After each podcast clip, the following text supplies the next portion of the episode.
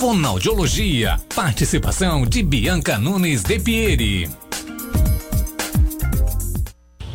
4 horas e 30 minutos e quem já está na linha conosco é a Bianca. Boa tarde, Bianca. Está nos ouvindo? Boa tarde, todos sim. Então, Bianca, o nosso tema de hoje é sobre trabalho multi, multidisciplinar entre a Fono e o TO, TO, TO. Como é que funciona esse trabalho? Então, vamos lá.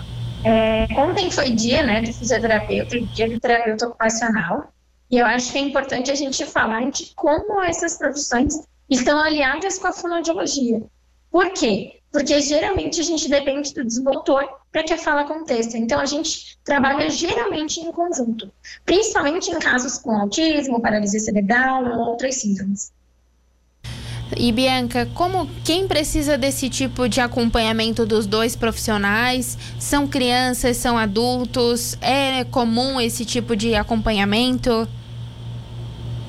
É bem comum e na verdade ele pode ser feito é, em todas as idades. Desde a criança recém-nascida, né, para estimulação do desenvolvimento motor juntamente com a deglutição, pode ser mais velhinha, de 2 a 3, 7, 8 anos, onde a gente alia os nossos tratamentos. Então, por exemplo, a criança vem na fome, não está conseguindo fazer bem os fonemas, a gente observa que tem uma dificuldade de coordenação motora. Então, a gente encaminha para o terapeuta ocupacional e trabalha em conjunto. Ou a gente vê que a marcha da criança, né, o andar da criança, está apresentando algumas alterações. Então, a gente encaminha para o fisioterapeuta para que o fisioterapeuta também trabalhe alinhado a isso. Melhorando esse movimento motor, a fala melhora mais fácil. Vamos dizer assim, facilita o trabalho da fome. Não resolve, mas facilita. Então, é muito importante a gente trabalhar juntos. Mas o terapeuta ocupacional, a fono e a físio, eles fazem também parcerias, principalmente é, em adultos, né, para reabilitação, seja pós AVC, seja pós algum traumatismo craniano, algum acidente, alguma paralisia. Então, a, a fono a FIS e a TO atuam juntos nisso para que a pessoa se reabilite, ou seja, volte a ter as funções que tinha antes e consiga, assim, uma qualidade de vida melhor.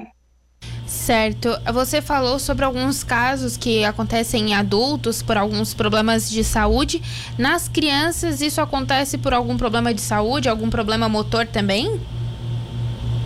Também. Né? Caso a criança já venha com uma síndrome ou tenha algum diagnóstico de autismo, TDAH, a gente acaba aliando esses tratamentos. Ou pode ser alguns, algo simples. Né? Vou dar um exemplo.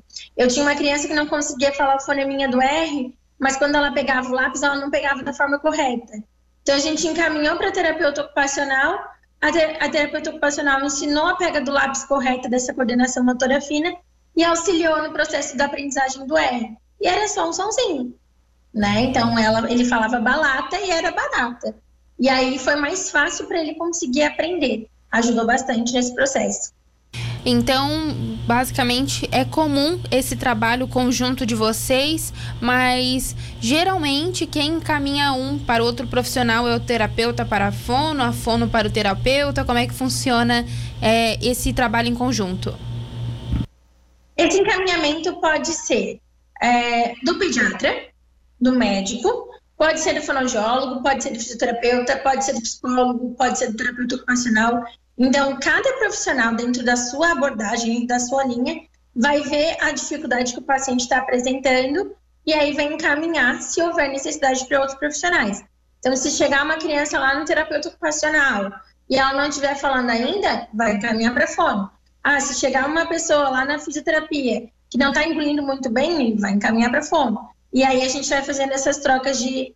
É, vamos fazendo essas reuniões multidisciplinares para trabalhar em conjunto.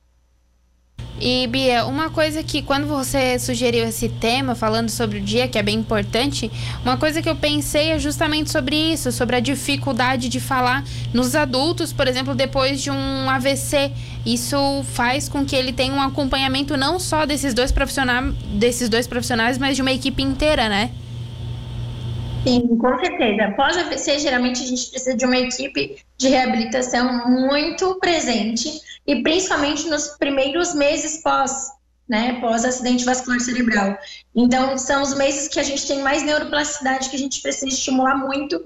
Então, é importante essa equipe trabalhar em conjunto e a gente consegue sim recuperar muitas coisas. Né? Tem pessoas que pensam, ah, mas teve um traumatismo, ou teve um aneurisma, um AVC e não vai recuperar. Não necessariamente. Às vezes, com a estimulação, a gente consegue dar conta de muita coisa, proporcionando para essa pessoa uma qualidade de vida e muitas vezes uma vida bem próxima do que ela tinha antes, se a pessoa for nova, tiver um grau de escolaridade e outros fatores que é, facilitam essa produção dessa neuroplasticidade. Eu sempre, sempre no final da, das nossas entrevistas, eu sempre te peço para passar algumas dicas. Nesse caso, eu acho que as dicas são mais para quem está vendo o caso de fora do que para quem está passando, né? Porque cada caso é particular, é, é diferente um do outro, né? Sim, com certeza. A dica sempre é, é ser o mais acessível possível, né? Na empatia. A gente trabalha com a fono com a Físio, então a gente trabalha com muitas é, coisas que são ditas anormais, né, que a população nem sempre gosta de ver. E é importante a gente ter empatia, saber que as pessoas elas têm a oportunidade de estar aqui e elas têm possibilidade de qualidade de vida melhor. E a gente entender o próximo, se colocar no lugar do próximo é super importante. Bia, mais uma vez, muito obrigada por participar aqui do Estúdio Cidade. Esse tema é bem legal, bem importante. Mais vezes a gente vai voltar a falar sobre isso. Mas até semana que vem? Até semana que vem. Tchau, tchau.